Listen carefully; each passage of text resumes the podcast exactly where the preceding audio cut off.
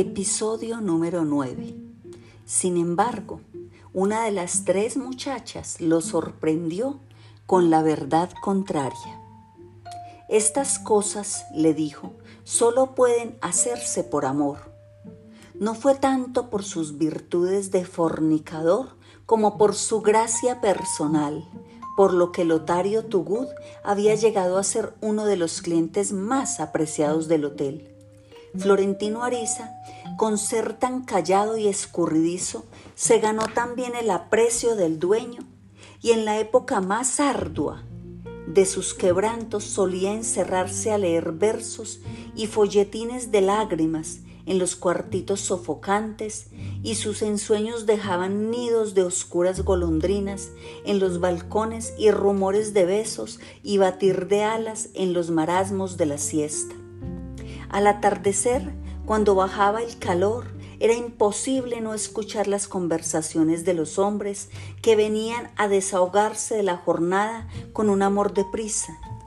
Así se enteraba Florentino Ariza de muchas infidencias y aún de algunos secretos de Estado que los clientes importantes y aún las autoridades locales les confiaban a sus amantes efímeras, sin cuidarse de que no los oyeran en los cuartos vecinos.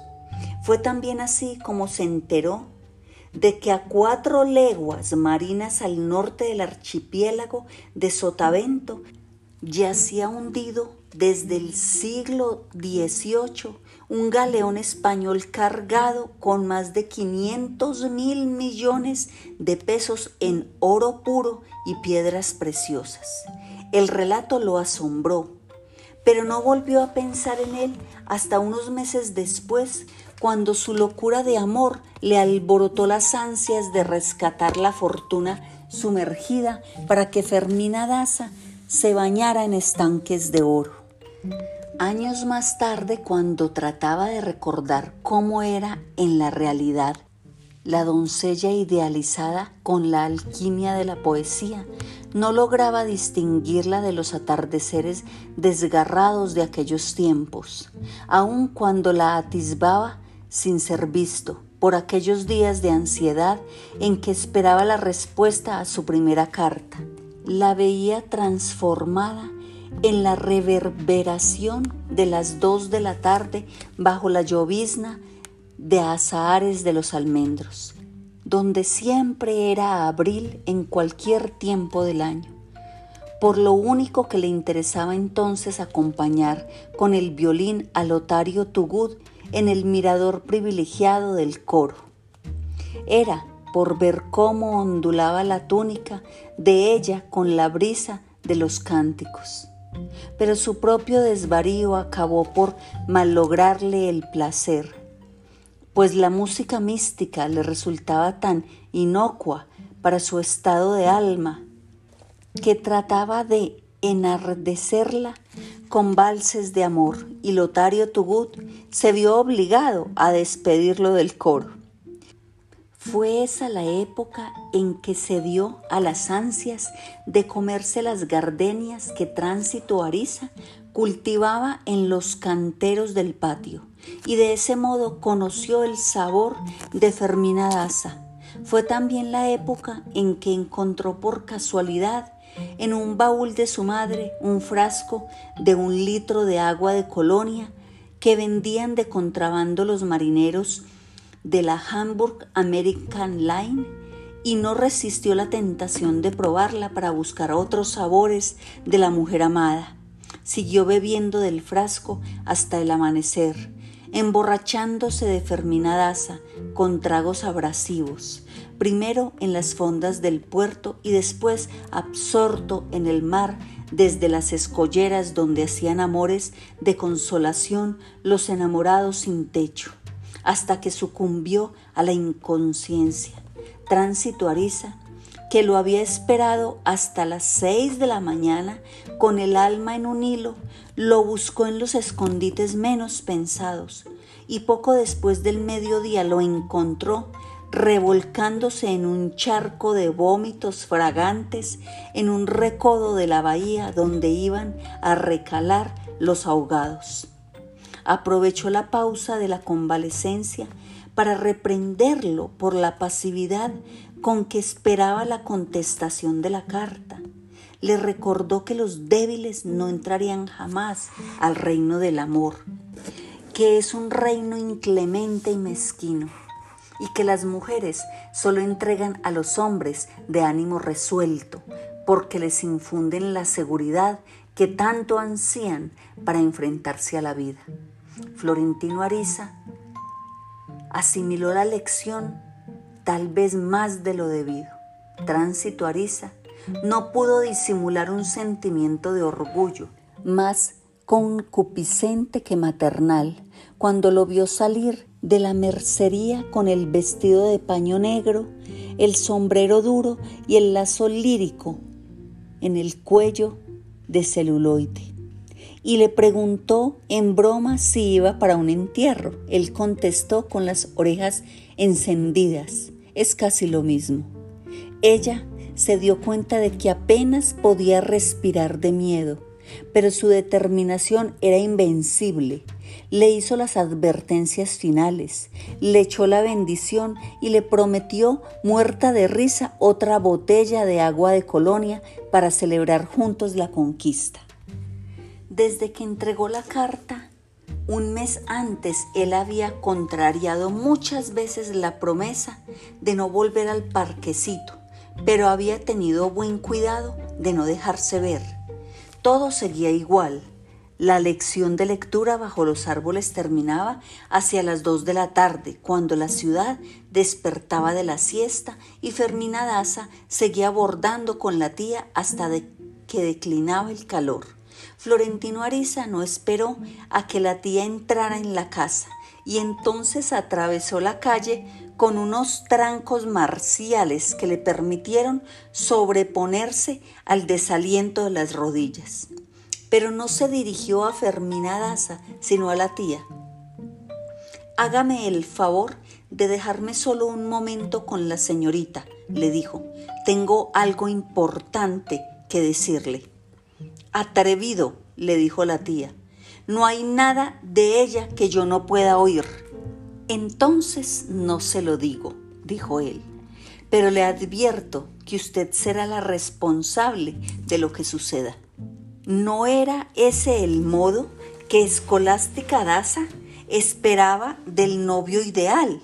Pero se levantó asustada porque tuvo por primera vez la impresión sobrecogedora de que Florentino Ariza estaba hablando por inspiración del Espíritu Santo. Así que entró en la casa para cambiar las agujas y dejó solos a los dos jóvenes bajo los almendros del portal. En realidad era muy poco lo que sabía Fermina Daza de aquel pretendiente taciturno que había aparecido en su vida como una golondrina de invierno y del cual no hubiera conocido ni siquiera el nombre de no haber sido por la firma de la carta. Había averiguado desde entonces que era el hijo sin padre de una soltera laboriosa y seria, pero marcada sin remedio por el estigma del fuego de un único extravío juvenil. Se había enterado de que no era mensajero del telégrafo, como ella suponía, sino un asistente bien calificado con un futuro promisorio, y pensó que había llevado el telegrama a su padre solo como un pretexto para verla a ella. Esa suposición la conmovió.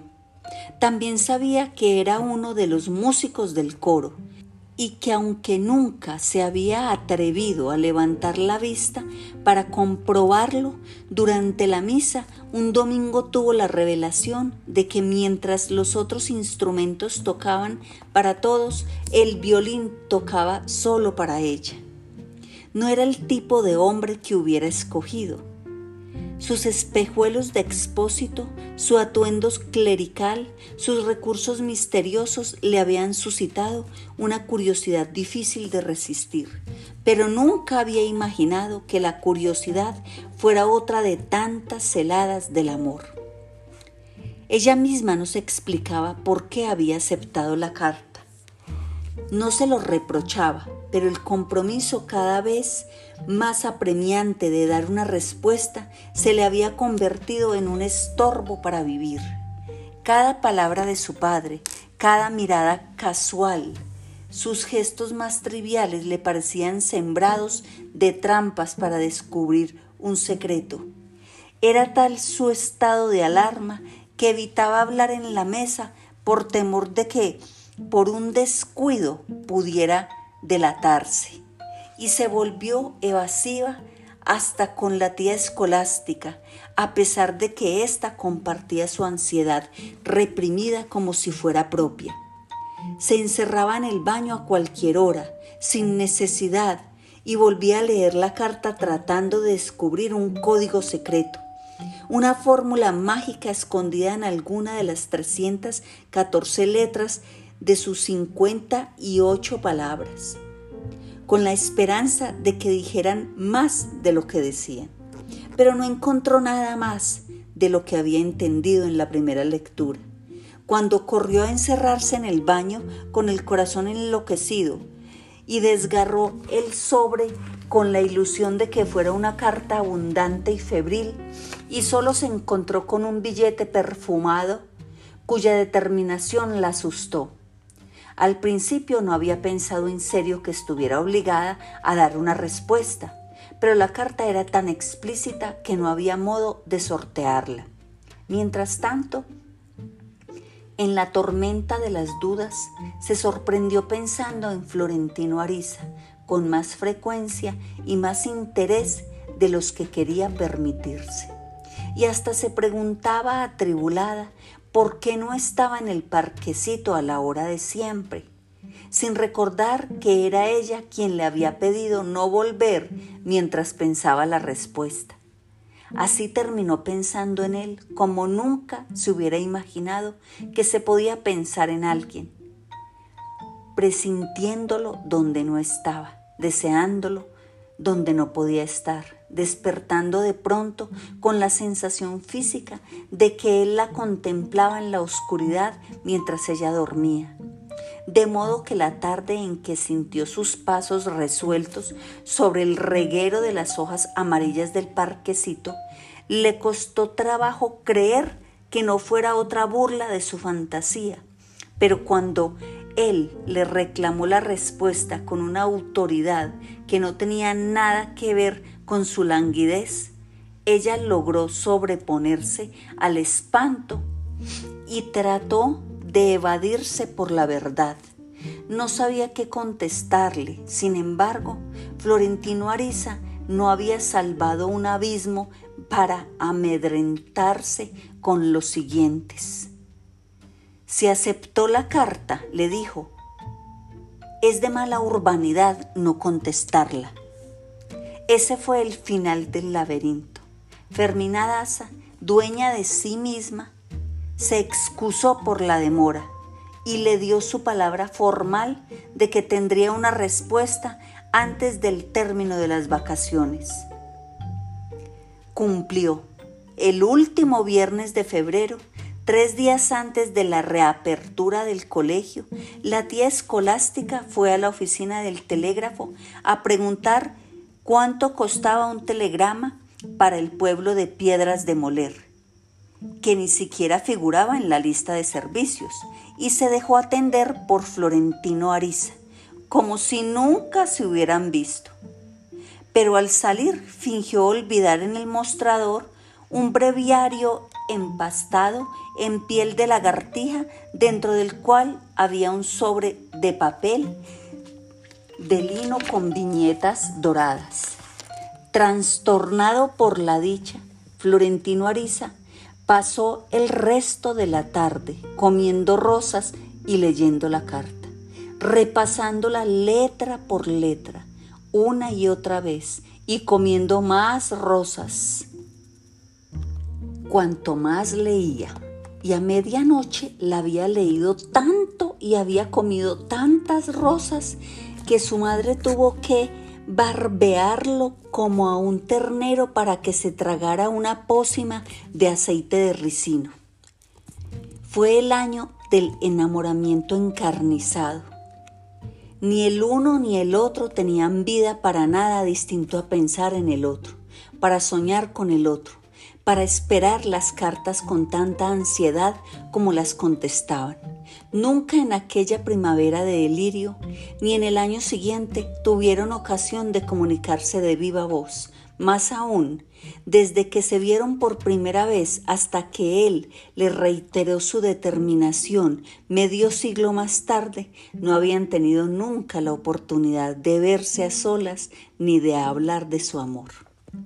Pero en los primeros tres meses no pasó un solo día sin que se escribieran, y en cierta época hasta dos veces diarias, hasta que la tía escolástica se asustó con la voracidad de la hoguera que ella misma había ayudado a encender.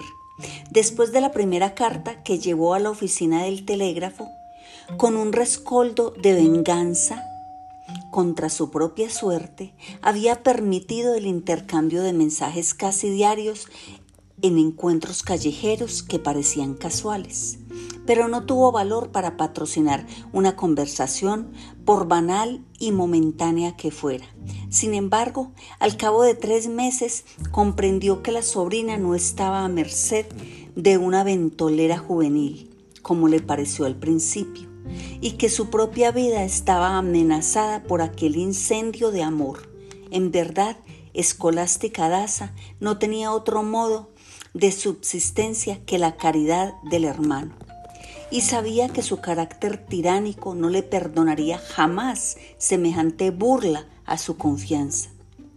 Pero a la hora de la decisión final no tuvo corazón para causarle a la sobrina el mismo infortunio irreparable que ella había tenido para pastorear desde la juventud y le permitió servirse de un recurso que le dejaba una ilusión de inocencia fue un método simple. Fermina Daza ponía su carta en algún escondite del recorrido diario entre la casa y el colegio. Y en esa misma carta le indicaba a Florentino Ariza dónde esperaba encontrar la respuesta. Florentino Ariza hacía lo mismo. De ese modo, los conflictos de conciencia de la tía escolástica les fueron transferidos por el resto del año a los bautisterios de las iglesias, los huecos de los árboles, las grietas de las fortalezas coloniales, en ruinas. A veces encontraban las cartas empapadas de lluvia, sucias de lodo, desgarradas por la adversidad y algunas se perdieron por motivos diversos, pero siempre encontraron el modo de reanudar el contacto.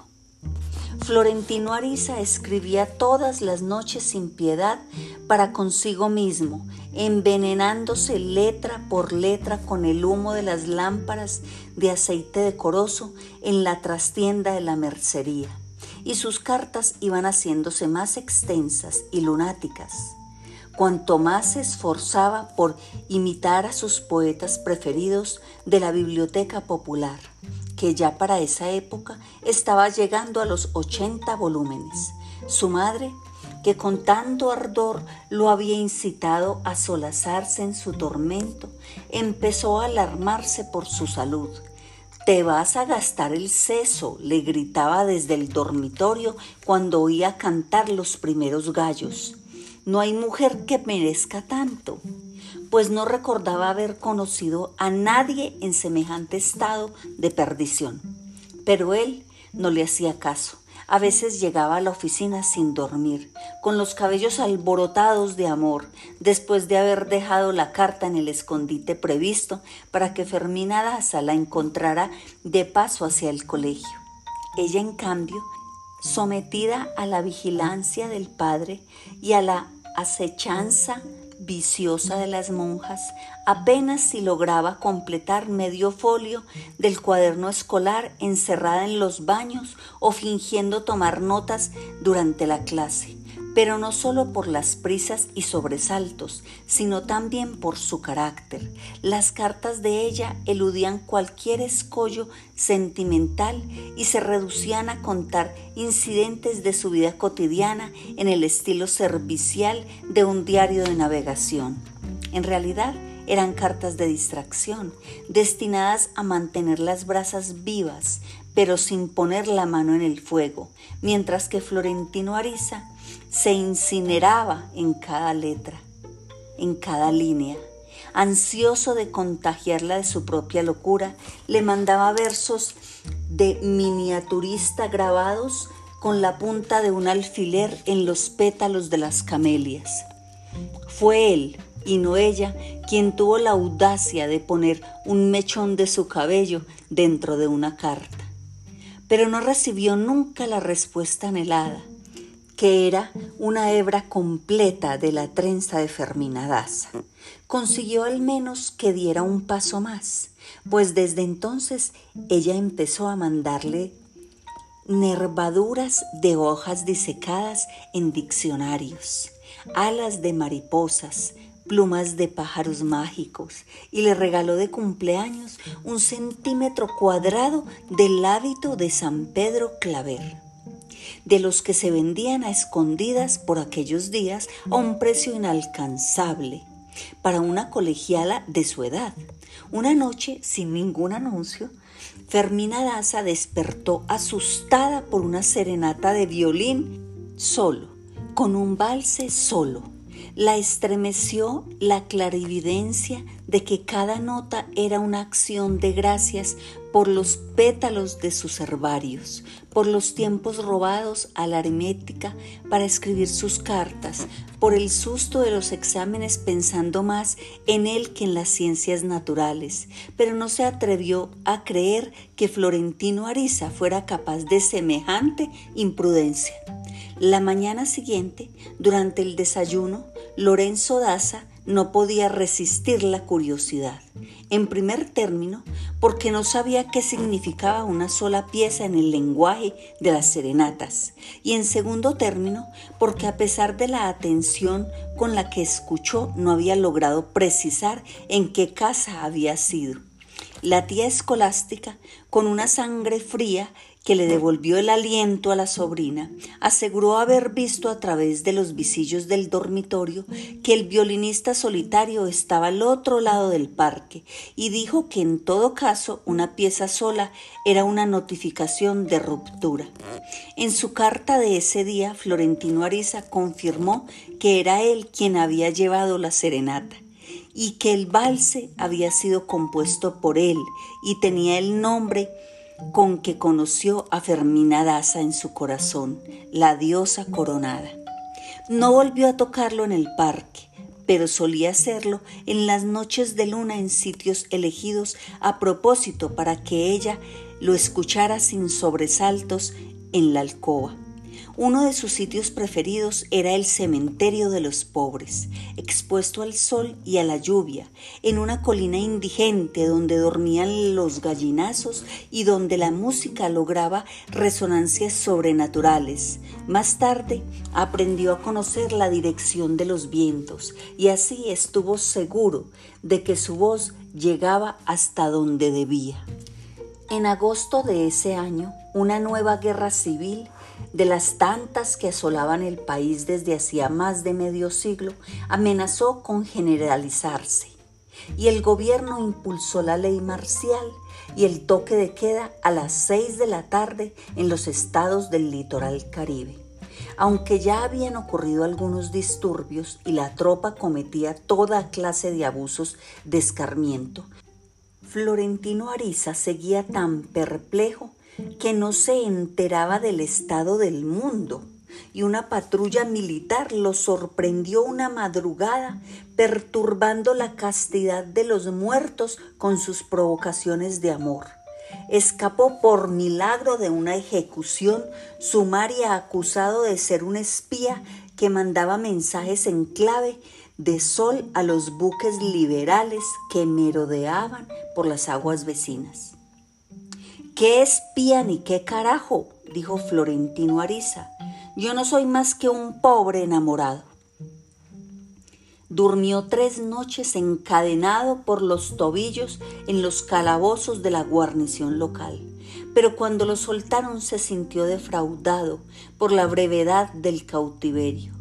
Y aun en los tiempos de su vejez, cuando otras tantas guerras se le confundían en la memoria, seguía pensando que era el único hombre de la ciudad y que tal vez del país, que había arrastrado grillos de cinco libras por una causa de amor. Iban a cumplirse dos años de correos frenéticos cuando Florentino Ariza, en una carta de un solo párrafo, le hizo a Fermina Daza la propuesta formal de matrimonio. En los seis meses anteriores le había enviado varias veces una camelia blanca, pero ella se la devolvía en la carta siguiente, para que no dudara de que estaba dispuesta a seguirle escribiendo pero sin la gravedad de un compromiso. La verdad es que siempre había tomado las idas y venidas de la camelia como un retoso de amores y nunca se le ocurrió planteárselo como una encrucijada de su destino. Pero cuando llegó la propuesta formal, se sintió desgarrada por el primer arañazo de la muerte. Presa de pánico, se lo contó a la tía escolástica y ella asumió la consulta con la valentía y la lucidez que no había tenido a los 20 años cuando se vio forzada a decidir su propia suerte. Contéstale que sí, le dijo, aunque te estés muriendo de miedo, aunque después te arrepientas, porque de todos modos te vas a arrepentir toda la vida si le contestas que no. Sin embargo, Fermina Daza estaba tan confundida que pidió un plazo para pensarlo. Pidió primero un mes, luego otro y luego otro. Y cuando se cumplió el cuarto mes sin respuesta, volvió a recibir la camelia blanca pero no sola dentro del sobre como las otras veces, sino con la notificación perentoria de que esta era la última, o ahora o nunca. Entonces fue Florentino Ariza quien le vio la carta a la muerte esa misma tarde, cuando recibió un sobre con una tira de papel arrancada del margen de un cuaderno de escuela y con la respuesta escrita a lápiz en una sola línea. Está bien, me caso con usted si me promete que no me hará comer berenjenas.